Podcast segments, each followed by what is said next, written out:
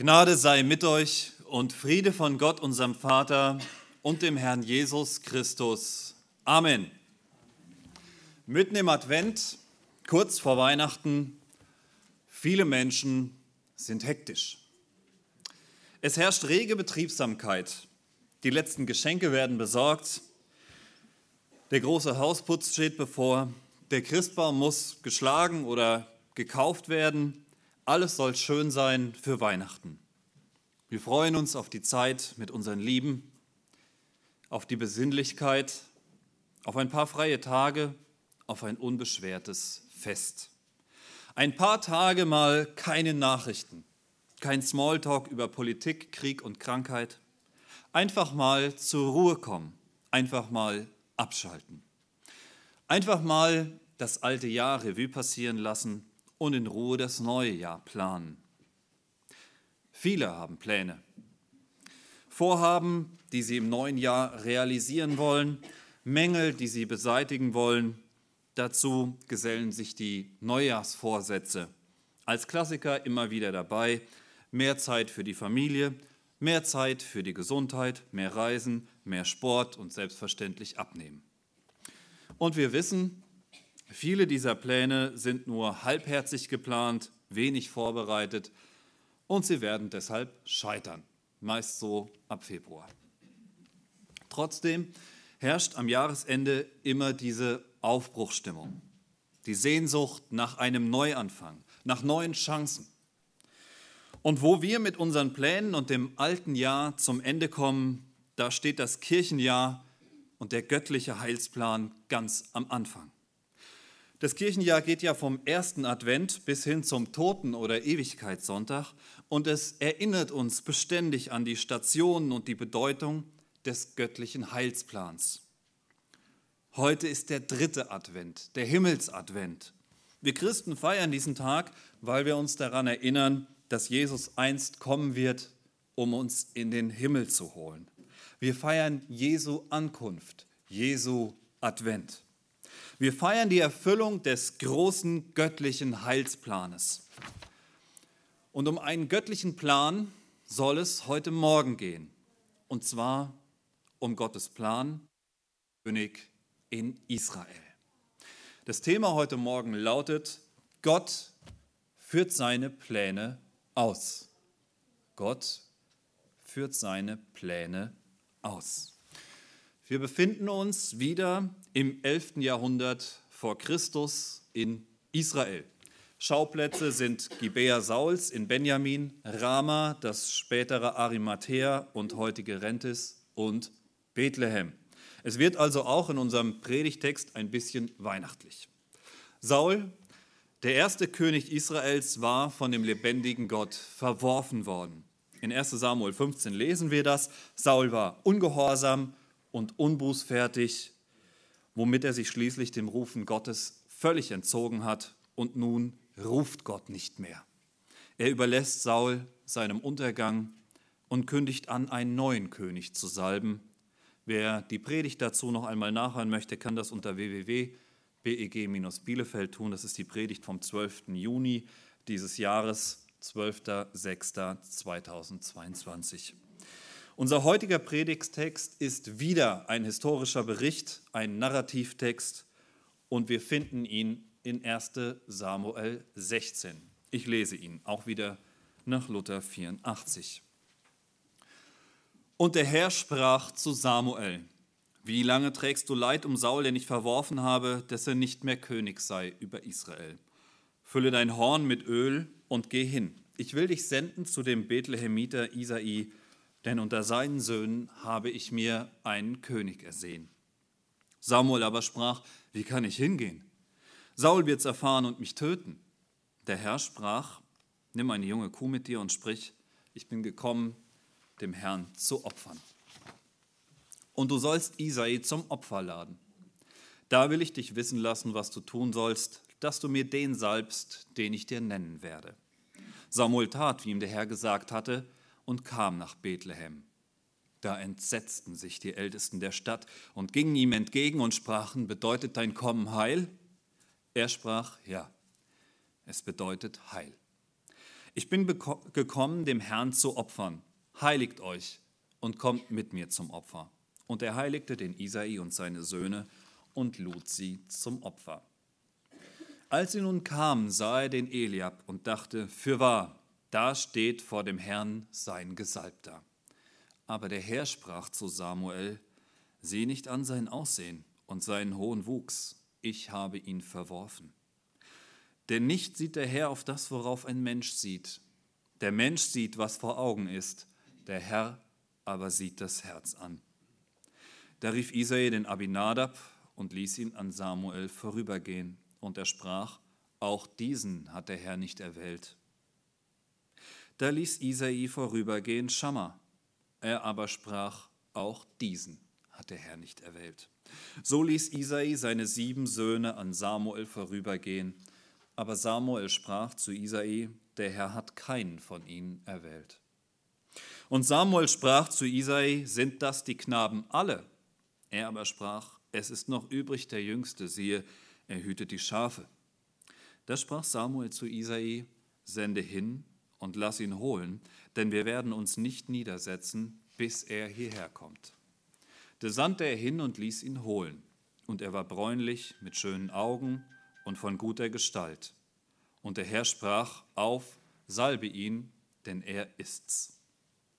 Da nahm Samuel sein Ölhorn und salbte ihn mitten unter seinen Brüdern. Und der Geist des Herrn geriet über David von dem Tage an und weiterhin. Samuel aber machte sich auf und ging nach Rama. Der Geist des Herrn aber wich von Saul, und ein böser Geist vom Herrn ängstigte ihn. Da sprachen die großen Sauls zu ihm, siehe, ein böser Geist von Gott ängstigt dich. Unser Herr befehle nun seinen Knechten, die vor ihm stehen, dass sie einen Mann suchen, der auf der Harfe gut spielen kann, damit er mit seiner Hand darauf spiele, wenn der böse Geist Gottes über dich kommt und es besser mit dir werde. Da sprach Saul zu seinen Leuten, seht euch um nach einem Mann, der des Seitenspiels kundig ist, und bringt ihn zu mir. Da antwortete einer der jungen Männer und sprach, ich habe gesehen einen Sohn Isais des Bethlehemiters, der ist des Seitenspiels kundig, ein tapferer Mann und tüchtig zum Kampf, verständig in seinen Reden und schön gestaltet, und der Herr ist mit ihm.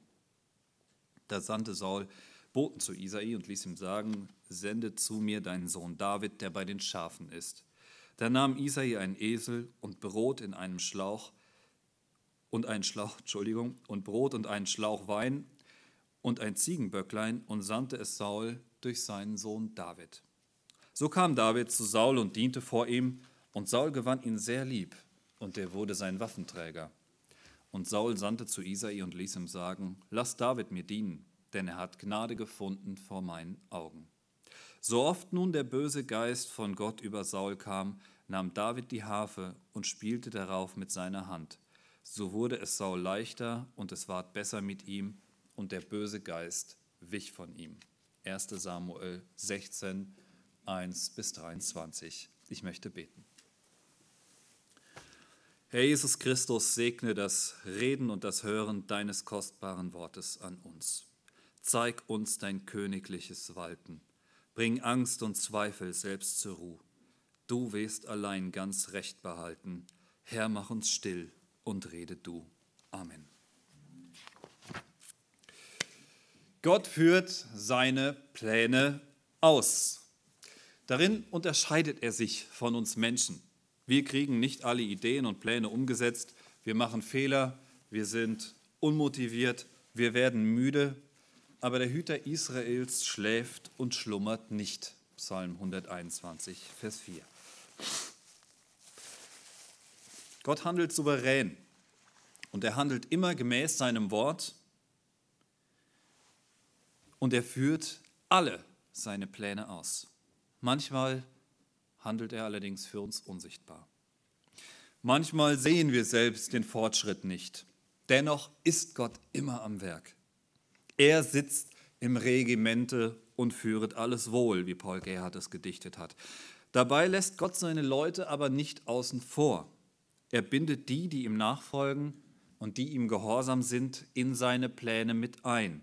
Und deshalb lautet auch der erste Punkt heute Morgen, Gott führt seine Pläne aus, erstens mit seinen Knechten. Mit seinen Knechten. Verse 1 bis 5. Und der Herr sprach zu Samuel, wie lange trägst du Leid um Saul, den ich verworfen habe, dass er nicht mehr König sei über Israel? Fülle dein Horn mit Öl und geh hin, ich will dich senden zu dem Bethlehemiter Isai, denn unter seinen Söhnen habe ich mir einen zum König ersehen. Samuel aber sprach, wie kann ich hingehen? Saul wird's erfahren und mich töten. Der Herr sprach, nimm eine junge Kuh mit dir und sprich, ich bin gekommen, dem Herrn zu opfern, und du sollst Isai zum Opfer laden. Da will ich dich wissen lassen, was du tun sollst, dass du mir salbest, den ich dir nennen werde. Samuel tat, wie ihm der Herr gesagt hat, und kam nach Bethlehem. Da entsetzten sich die Ältesten der Stadt und gingen ihm entgegen und sprachen, bedeutet dein Kommen Heil? Er sprach, ja, es bedeutet Heil. Ich bin gekommen, dem Herrn zu opfern, heiligt euch und kommt mit mir zum Opfer. Und er heiligte den Isai und seine Söhne und lud sie zum Opfer. Gottes Plan ist mit Saul nicht gescheitert.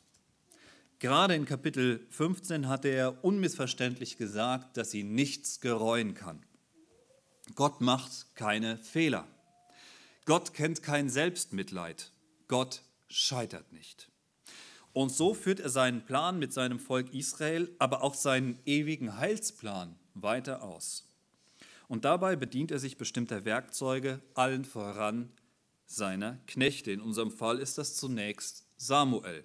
Und der Herr sprach zu Samuel, wie lange trägst du Leid um Saul, den ich verworfen habe, dass er nicht mehr König sei über Israel? Fülle dein Horn mit Öl und gehe hin, ich will dich senden zu dem Bethlehemiter Isai, denn unter seinen Söhnen habe ich mir einen zum König ersehen. Vers 1. Samuel trägt Leid um Saul. Das ist vorbildlich. Samuel reagiert auf Sauls Fall nicht mit Genugtuung. Ich habe es dir ja gesagt. Er reagiert auch nicht mit Spott. Samuel ist traurig. Und das liegt nicht nur daran, dass er als Prophet sicherlich die schlimmen Konsequenzen für das Volk vor Augen hatte. Ein von Gott verworfener König kann sein Volk nur ins Verderben lenken. Nein, es war tatsächlich eine tiefe Trauer um den Menschen Saul, den jungen Mann, dem er auf der Suche nach seinen Eselinnen beigestanden hatte, den er gesalbt hatte, den er unterwiesen hatte. Saul, den aufstrebenden Hoffnungsträger. Samuel füllt die tiefe Traurigkeit wie über den Zerbruch einer langjährigen Freundschaft. Die Trauer über jemanden, der im Bösen die Gemeinde verlässt. Die Trauer über ein Kind, das sich vom Glauben abwendet. Es fällt uns oft leicht, sich über die Sünden der anderen zu echauffieren. Es fühlt sich gut an, mal seinen Mut an der Schlechtigkeit der Welt kühlen zu können. Aber Samuel tut das nicht. Auch Jesus hat das nicht getan sondern über Jerusalem geweint. Ich habe keinen Gefallen am Tod des Gottlosen, sagt Gott selbst in Hesekiel. Nein, Samuel hat Grund zur Trauer, ehrlichen Grund. Trotzdem holt ihn Gott aus dieser Situation heraus. Wie lange trägst du Leid um Saul, den ich verworfen habe, dass er nicht mehr König sei über Israel? Samuel ist Prophet Gottes. Und Gott hat Saul verworfen. Es wird Zeit, dass sich der Prophet dem Handeln seines Herrn fügt. Samuels Treue gilt zuallererst Gott. Und Gott hat einen Auftrag für seinen Propheten. Fülle dein Horn mit Öl und geh hin. Ich will dich senden zu dem Bethlehemiter Isai, denn unter seinen Söhnen habe ich mir einen zum König ersehen. Bethlehem, bei dem Ort wird den meisten warm ums Herz. Wir denken automatisch an das Kind in der Krippe, an die Schafe, an die Hirten auf dem Felde, an die Engel. Hier allerdings ist Samuel der Engel, der Bote, der den Auftrag bekommt. Und dieser Auftrag ist heikel. Saul lebt ja noch. Saul ist noch amtierender König. Und trotzdem soll Samuel jetzt den nächsten König salben. Gottes Pläne führt er aus. Und Gott führt seine Pläne mit seinen Knechten aus. Samuel fürchtet sich. verständlicherweise. Er muss den Kopf in die Schlinge legen und so kommt dann auch der Einwand, Samuel aber sprach, wie kann ich hingehen? Saul wird es erfahren und mich töten. Es gibt Situationen, die sind für Gottes Knechte bedrohlich. Es gibt Herausforderungen, die Christi Nachfolger in Angst versetzen. In der Welt haben wir Angst, haben wir Trübsal, haben wir Druck. Und es fällt manchmal schwer, vor Augen zu behalten, dass Jesus die Welt überwunden hat. Johannes 16, Vers 33. Samuel steht ja auch mit seiner Angst nicht allein da. Mose hatte Angst, zum Pharao zu gehen. Jona hatte Angst, nach Ninive zu gehen. Gideon hatte Angst vor Gottes Auftrag. Elia hatte Angst vor Isabel. Selbst die Apostel sind zeitweise am Leben verzagt. Die Welt ist bedrohlich. Und doch führt Gott seine Pläne aus. Und er hat auch für Samuels Furcht eine Lösung. Der Herr sprach, nimm eine junge Kuh mit dir und sprich, ich bin gekommen, dem Herrn zu opfern. Und du sollst Isai zum Opfer laden. Da will ich dich wissen lassen, was du tun sollst, dass du mir den salbest, den ich dir nennen werde. Verse 2b bis 3. Das ist keine Notlüge. Dieses Mahlopfer ist kein Vorwand, sondern es ist eine übliche Handlung für Bundesschlüsse, wie ja die Königssalbung eine war. Auch als Saul gesalbt wurde, gab es ein Opfer und eine gemeinsame Mahlzeit. Nur wurde eben nicht bei jedem Opfer ein König gesalbt. Gott also zerstreut die Bedenken Samuels und schickt ihn, um den zu salben, den er ihm nennen wird. Und Samuel ist Gehorsam, Vers 4. Samuel tat, wie ihm der Herr gesagt hat, und kam nach Bethlehem. Da entsetzten sich die Ältesten der Stadt und gingen ihm entgegen und sprachen, bedeutet dein Kommen Heil? Er sprach, ja, es bedeutet Heil. Ich bin gekommen, dem Herrn zu opfern. Heiligt euch, kommt mit mir zum Opfer. Und er heiligte den Isai und seine Söhne und lud sie zum Opfer. Verse 4 bis 5. Die Nächsten, die sich fürchten die Stadtältesten von Bethlehem. Und das kann in diesem Fall drei verschiedene Gründe haben. Erstens ist Samuel Richter und es ist möglich, dass er kommt, um Gericht zu halten. Zweitens hat Samuel bei seinem letzten öffentlichen Auftreten den Amalekiterkönig Agag vor aller Augen in Stücke gehauen. Und drittens ist Samuel Gottes Prophet und Gott sendet seinen Leuten einen gewissen Schrecken voraus. Viele Menschen haben, auch heute noch, auch wenn sie nicht genau wissen, warum, eine Scheu vor Christen. Sie ahnen etwas von der Größe des Gottes, der hinter ihnen steht. Samuel allerdings kann an dieser Stelle die Bethlehemiter beruhigen. Er ist zum Opfer gekommen. Zu diesem lädt er dann das Volk ein und er fordert sie auf, sich zu heiligen, also die kultische Reinigung vorzunehmen. Und er selbst tut das ebenso bei Isai und seinen Söhnen. Gott führt seine Pläne aus mit seinen Knechten. Gott ordnet an, Samuel gehorcht. Das war der erste Punkt. Gott lässt seinen Knechten allerdings keine Oberhand über seinen Willen.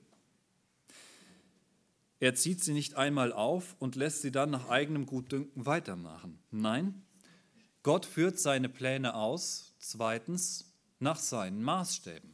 Punkt 2, nach seinen Maßstäben. Verse 6 bis 13. Als sie nun kamen, sah er, Samuel, den Eliab an und dachte, für wahr, da steht vor dem Herrn sein Gesalbter. Aber der Herr sprach zu Samuel, sieh nicht an sein Aussehen und seinen hohen Wuchs, ich habe ihn verworfen. Denn nicht sieht der Herr auf das, worauf ein Mensch sieht. Ein Mensch sieht, was vor Augen ist, der Herr aber sieht das Herz an. Da rief Isai den Abinadab und ließ ihn an Samuel vorübergehen, und er sprach, auch diesen hat der Herr nicht erwählt. Da ließ Isai vorübergehen Schamma, er aber sprach, auch diesen hat der Herr nicht erwählt. So ließ Isai seine sieben Söhne an Samuel vorübergehen, aber Samuel sprach zu Isai, der Herr hat keinen von ihnen erwählt. Und Samuel sprach zu Isai, sind das die Knaben alle? Er aber sprach, es ist noch übrig der Jüngste. Siehe, er hütet die Schafe. Da sprach Samuel zu Isai, sende hin und lass ihn holen, denn wir werden uns nicht niedersetzen, bis er hierher kommt. Da sandte er hin und ließ ihn holen, und er war bräunlich mit schönen Augen und von guter Gestalt. Und der Herr sprach, auf, salbe ihn, denn er ist's. Dann nahm Samuel sein Ölhorn und salbte ihn mitten unter seinen Brüdern. Und der Geist des Herrn geriet über David von dem Tage an und weiterhin. Samuel aber machte sich auf und ging nach Rama. Vers 6 bis 13. Samuel hat sicherlich noch die Erscheinung Sauls vor Augen, als er ihm das erste Mal begegnete. Stark, schön, einen Kopf größer als das restliche Volk. Und so lässt sich Samuel von der äußeren Erscheinung Eliabs, des ältesten Sohnes Isais, beeindrucken. Vers 6. Als sie nun kamen, sah er den Eliab an und dachte für wahr, da steht vor dem Herrn sein Gesalbter. Liebe auf den ersten Blick. Wir sehen an dieser Stelle, wie wichtig der erste Eindruck ist. Jedenfalls dann, wenn wir es mit Menschen zu tun haben. Wir denken sehr schnell, wir treffen die Entscheidung, ob uns jemand sympathisch oder unsympathisch ist, in wenigen Sekunden. Gott allerdings lässt sich davon nicht täuschen. Gott sieht uns ungeschminkt. Aber der Herr sprach zu Samuel, sieh nicht an sein Aussehen und seinen hohen Wuchs, ich habe ihn verworfen, denn nicht sieht der Herr auf das, worauf ein Mensch sieht. Ein Mensch sieht, was vor Augen ist, der Herr aber sieht das Herz an. Vers 7. Gott hat Eliab verworfen. Nicht unbedingt im soteriologischen Sinne, es bedeutet hier nicht notwendigerweise, dass Eliab verdammt wäre, sondern als König ist er verworfen. Eliab taugt nicht als König, er hat keine Führerqualitäten. Es gibt Menschen, die in ihrem Fachbereich brillant sind. Das mag auch für Eliab gegolten haben. Wir lesen später, dass er mit Sauls Heer im Krieg war aber trotzdem kann jemand, der in seinem Fachbereich überragende Leistungen bringt, ein schwacher, ein schlechter Führer sein. Vielleicht war Eliab auch schlicht hochnäsig. Vielleicht bildete er sich was auf seine gute Form ein. Wir wissen es nicht. Fakt ist, Gott hat ihn verworfen. Gott blickt tiefer als Samuel. Gott sieht das Herz an. Damit hat er uns Menschen etwas ganz Entscheidendes voraus. Man kann ihn nicht täuschen. Ein Mensch sieht, was vor Augen ist, der Herr aber sieht das Herz an. Das ist einer der bekanntesten Sätze in der Bibel und er hat sogar in leicht abgewandelter Form Einzug in die Kinderliteratur gehalten. Le Petit Prince, der kleine Prinz von Antoine de Saint-Exupéry, vermutlich eines der am weitest verbreiteten Kinderbücher, hat als Schlüsselstelle Le Secret du Renard, das Geheimnis des Fuchses. Und dieser Fuchs sagt dem kleinen Prinzen, man sieht nur mit dem Herzen gut, das Wesentliche ist für die Augen unsichtbar. On ne voit bien qu'avec le cœur, l'essentiel est invisible pour les yeux. Unsere Augen können uns täuschen, weil sie nur sehen, was vor Augen ist. Aber das Entscheidende, das darunterliegende, sehen sie nicht.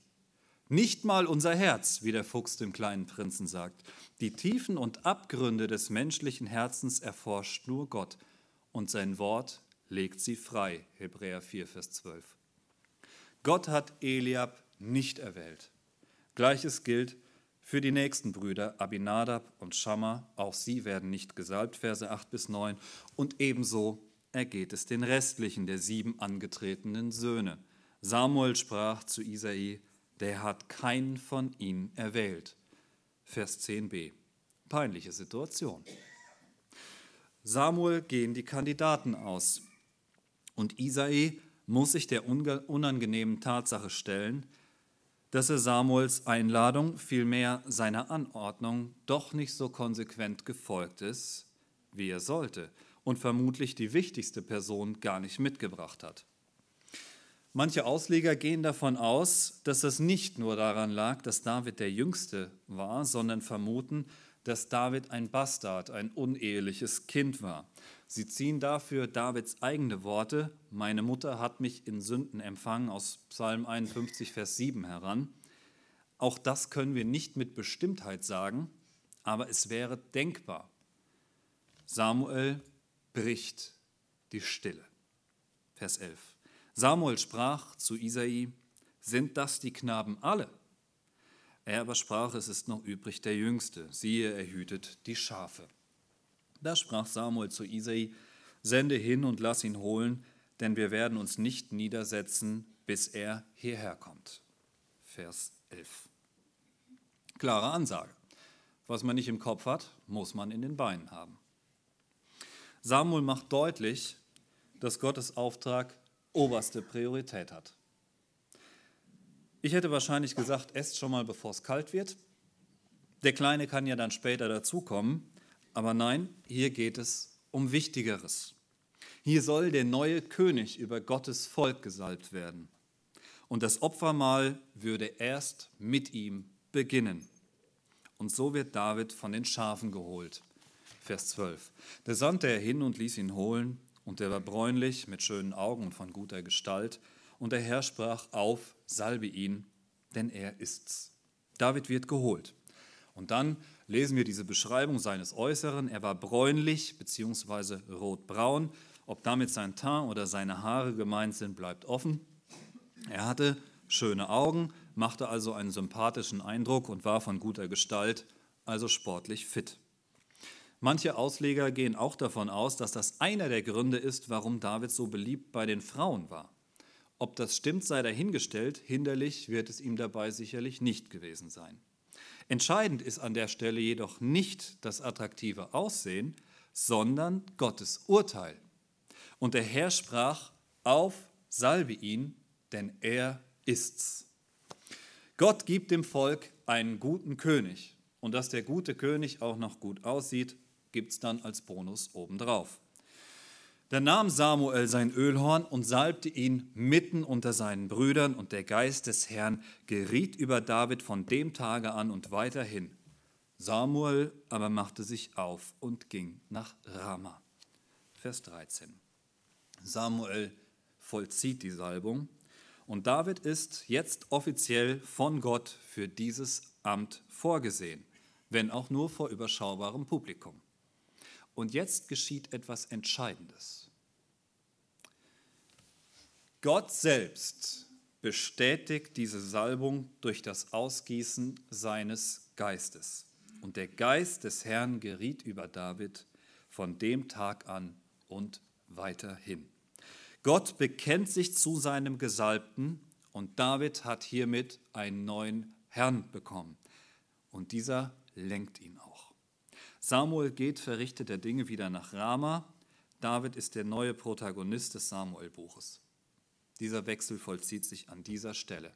Auf einmal geht es um David. Der rückt hier in den Fokus und bleibt es bis zum Ende des gesamten Samuel-Buches, bestehend aus 1.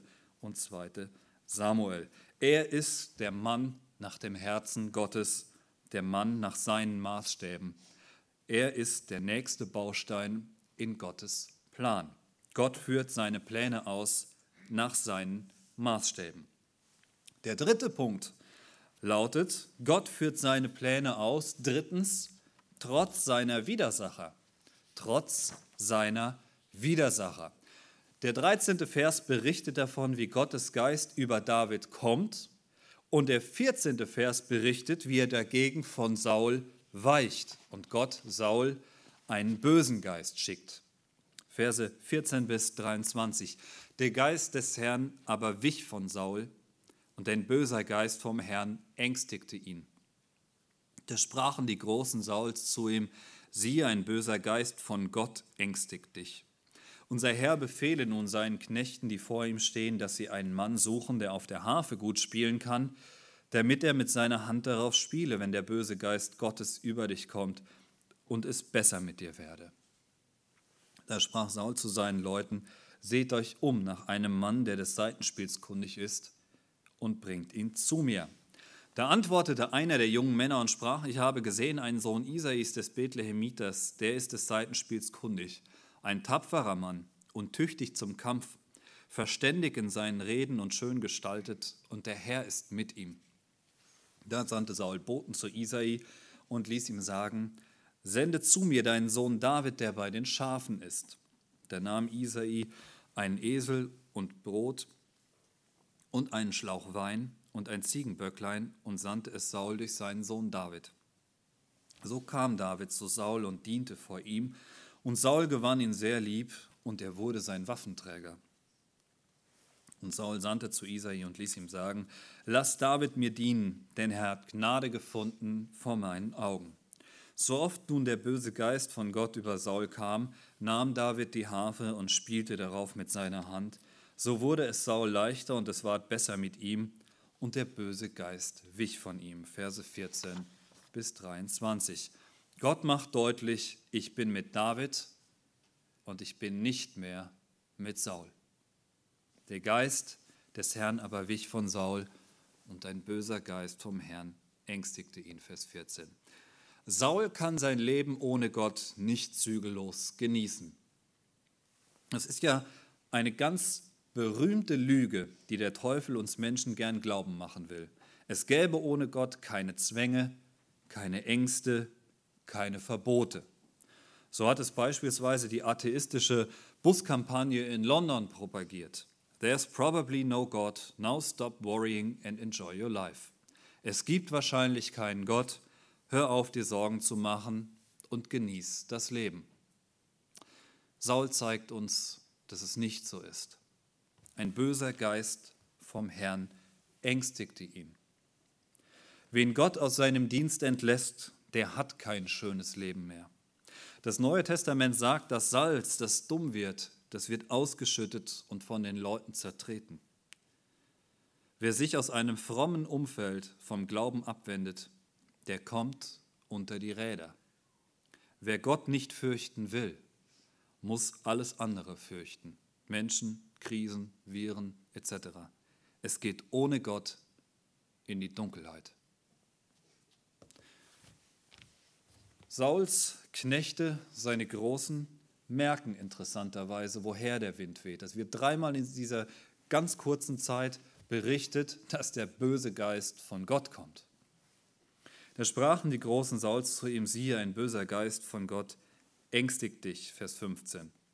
Es ist ganz klar, dass Gott die Ursache für Sauls Angst ist. Den Umstehenden ist Sauls Weg nicht verborgen geblieben.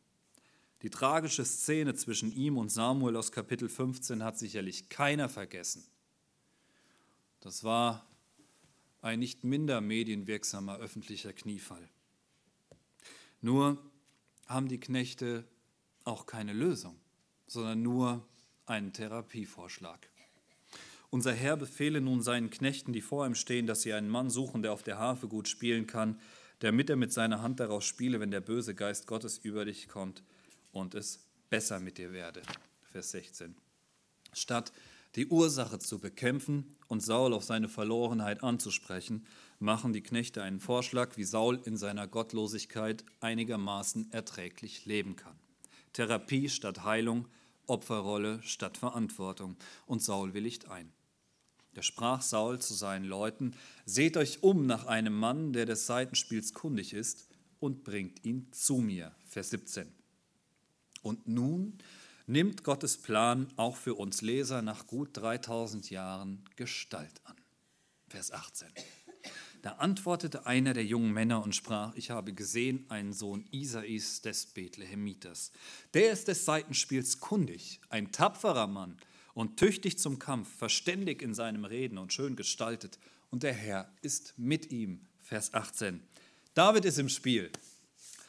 Einer von Sauls Dienern kennt ihn. Er legt ein gutes Leumundszeugnis von ihm ab, musikalisch, tapfer, beredt, macht einen guten Eindruck und der Herr ist mit ihm.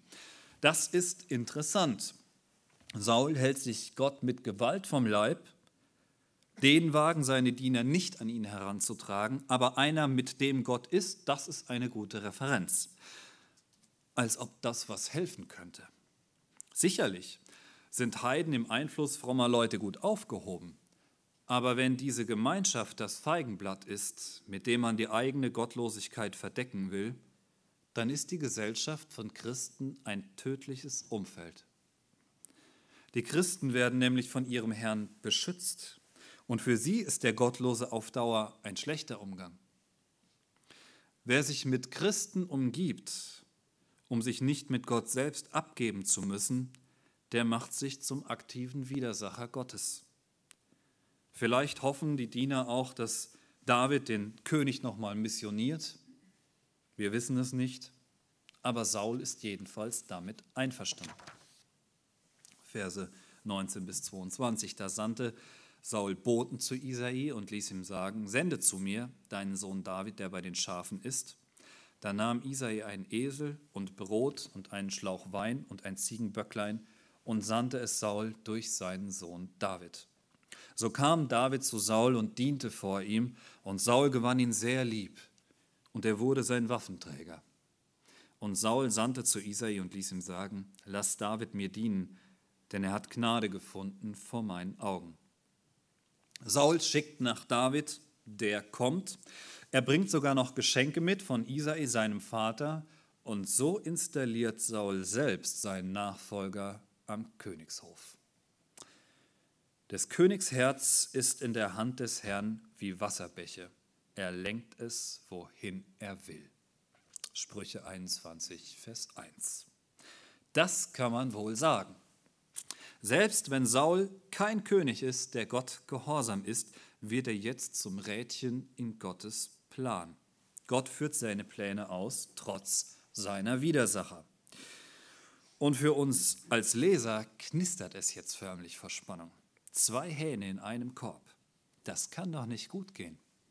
Wann fliegen die Fetzen? Wann kommt es zum Showdown? Vorerst gar nicht und die Spannung bleibt bestehen. Saul empfängt von David sein Leben lang nur Gutes. David dient ihm. Er bringt Geschenke mit. Er erweist sich tüchtig. Er wird sogar sein Waffenträger. Ja, Saul gewann ihn lieb, sehr lieb, sagt unser Text. Keine Spur von Misstrauen. Nicht der Eindruck, er würde an seinem Busen eine Natter nähren. Am Königshof herrscht eitel Sonnenschein zunächst. Saul lässt ihn sogar ganz in seine Dienste treten und bittet Isai, David bei ihm zu lassen. David bleibt, spielt die Harfe und verschafft Saul Linderung. Vers 23. So oft nun der böse Geist von Gott über Saul kam, nahm David die Harfe und spielte darauf mit seiner Hand, so wurde es Saul leichter und es ward besser mit ihm und der böse Geist wich von ihm. Vers 23. Saul findet unter dem Einfluss von Davids Hafenspiel zeitweise Ruhe. Keine Heilung, das Problem sitzt tiefer, aber Linderung. Und David? David ist jetzt aus seinem vertrauten Umfeld, aus seiner Komfortzone heraus. Und das bedeutet Wachstum. Gottes Geist regiert David und David verschließt sich diesem Wirken nicht. Er gehorcht. Er geht an den Hof und dort wächst er weiter. Er erhält hier wichtige Qualifikationen für sein Amt. Er hatte das am Anfang ja schon bekommen, dadurch, dass er die Schafe hüten musste. Auch das ist eine sehr gute Übung, wo man sehr viel Geduld bei lernen kann. Ich komme selbst aus einem landwirtschaftlichen Betrieb. Wir hatten keine Schafe, aber Rinder. Das prägt. Und nun lernt Saul auch noch die höfischen Manieren. Er lernt die Prozesse am Hof kennen. Er wird als Waffenträger im Kampf geschult. Ihr Lieben, Wachstum gibt es nur außerhalb unserer Komfortzone. Das gibt es nicht im warmen Bett, das gibt es nicht auf dem Sofa, das gibt es nicht bei Netflix. Wachstum gibt es nur da, wenn wir aus dem Gewohnten und Bequemen herausgerissen werden nur außerhalb der Komfortzone. Wer Gottes Ruf nicht folgt, der wird nicht viel verändern. Aber wer ihm im Gehorsam folgt, so wie David, der wird auf einmal feststellen, dass alle Stationen seines Lebens ihn dorthin gebracht haben, wo er jetzt ist. Und dass ihn gerade die unangenehmen Wegstrecken am meisten befähigt haben und ihm sogar seine Widersacher zum Segen geworden sind. Gott führt seine Pläne aus, trotz seiner Widersacher. Ich komme zum Schluss. Die Jahreszeit, in der wir Pläne machen, ist die Jahreszeit, in der die Christenheit sich an Gottes großen Plan erinnert. Während wir zwischen Stress, Hektik und Besinnlichkeit hin und her gerissen sind, schreit es uns das Kirchenjahr förmlich in die Ohren. Gott ist am Werk. Er ist als Kind in diese Welt gekommen, weil es sein Plan war. Er wurde von einer Jungfrau geboren, weil es sein Plan war. Er kam in Bethlehem als Nachfahre Davids zur Welt, weil es sein Plan war. Er begann in Not und armen Verhältnissen und er hat unsere Not und Armut getragen, weil es sein Plan war. Er ist am Kreuz gestorben, weil es sein Plan war. Er, der Sohn, musste in der Verlassenheit vom Vater Höllenqualen leiden, weil es sein Plan war. In dem Lied Ein Lämmlein geht und trägt die Schuld besingen wir diesen Plan zur Passionszeit. Geh hin, mein Kind, und nimm dich an der Kinder, die ich ausgetan, zu Straf- und Zornesruten. Die Straf ist schwer, der Zorn ist groß. Du kannst und sollst sie machen los durch Sterben und durch Bluten. Und dann antwortet der Sohn, ja, Vater, ja, von Herzensgrund, leg auf, ich will dir's tragen. Mein Wollen hängt an deinem Mund, mein Wirken ist dein Sagen. Er ist auferstanden, weil es sein Plan war. Er ist gen Himmel gefahren, weil es sein Plan war. Er sitzt zur Rechten Gottes des allmächtigen Vaters, weil es sein Plan war. Und er wird wiederkommen, zu richten die Lebenden und die Toten, weil es sein Plan ist.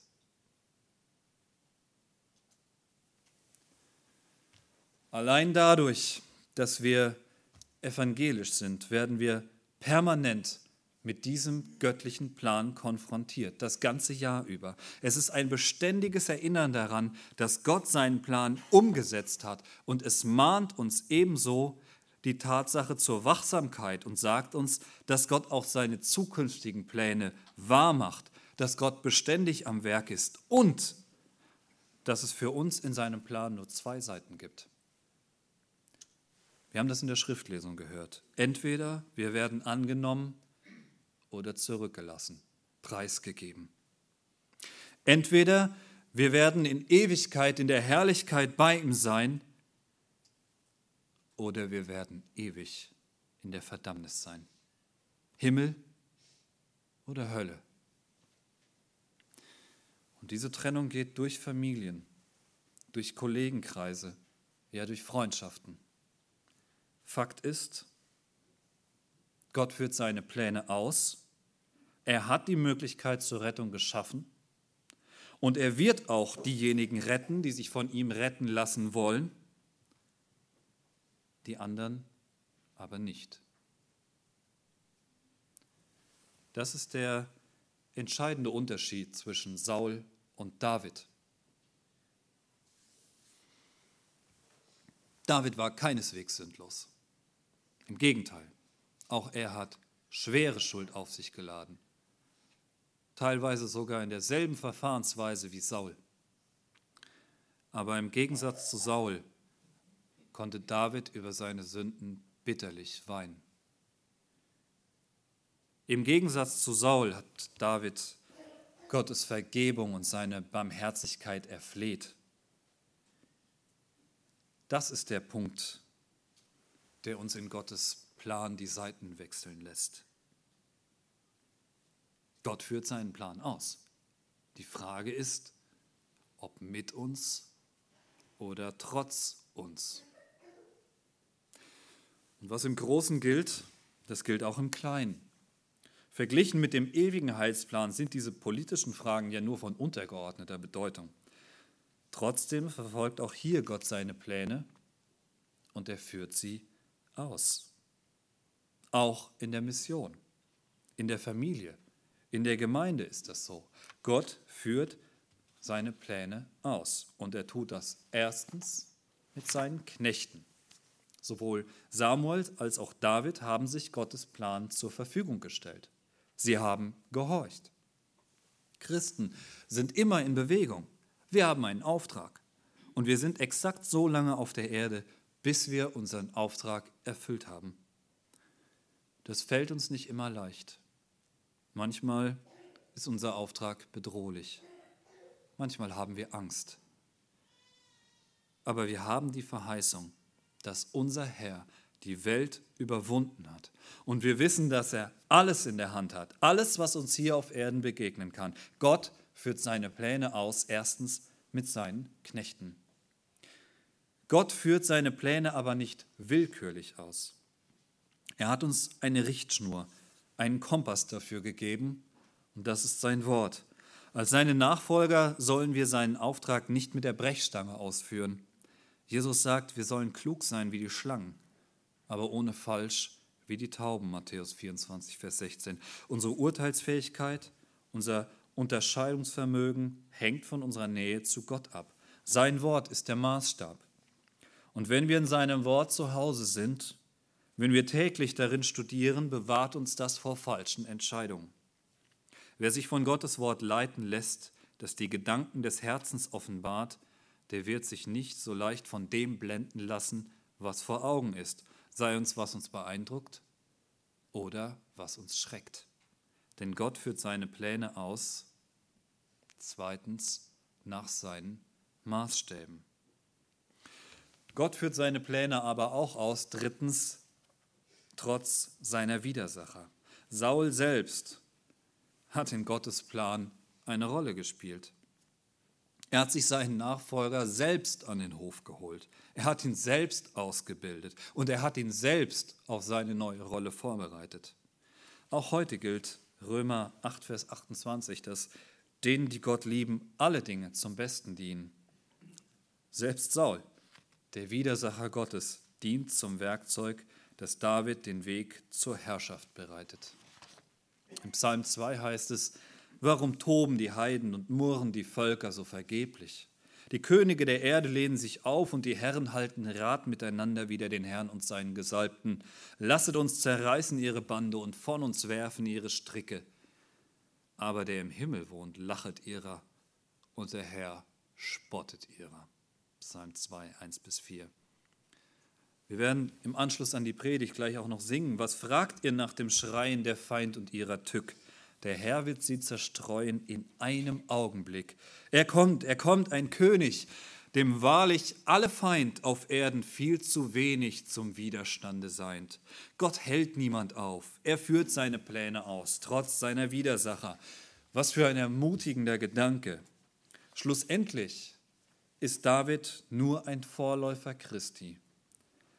Christus ist der König, der ewig herrscht, Herr aller Herren, König aller Könige. Seine Herrschaft wird niemals enden. Er kommt wieder.